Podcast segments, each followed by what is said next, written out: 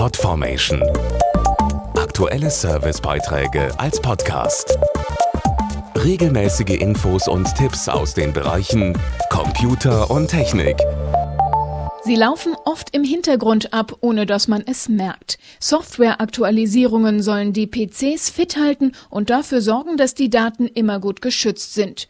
Für die meisten ist das selbstverständlich, doch falls Sie noch Windows XP nutzen, sollten Sie aufpassen. Am 8. April endet der Support durch Microsoft. Automatische Neuerungen wird es dann nicht mehr geben. Und damit wird die Nutzung des mittlerweile mehr als zwölf Jahre alten Betriebssystems immer risikoreicher.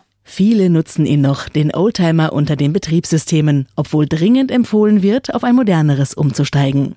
Wie der Wechsel am einfachsten gelingt, erklärt Boris Schneider-Jone von Microsoft. Wenn Ihr PC die Systemanforderungen erfüllt, dann kann er ganz einfach auf eine moderne Windows-Version aktualisiert werden.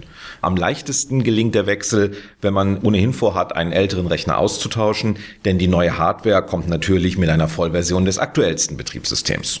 Tipps für den Umzug auf den neuen PC finden Sie im Internet unter anderem auf www.endofsupport.de. Bereits jetzt ist XP die unsicherste aller Windows-Versionen und wird mit dem Supportende noch risikoreicher, erklärt Georg Oevermann, Ressortleiter Software der Computerbild. Windows XP wird wahrscheinlich ein Einfallstor für Schadsoftware werden.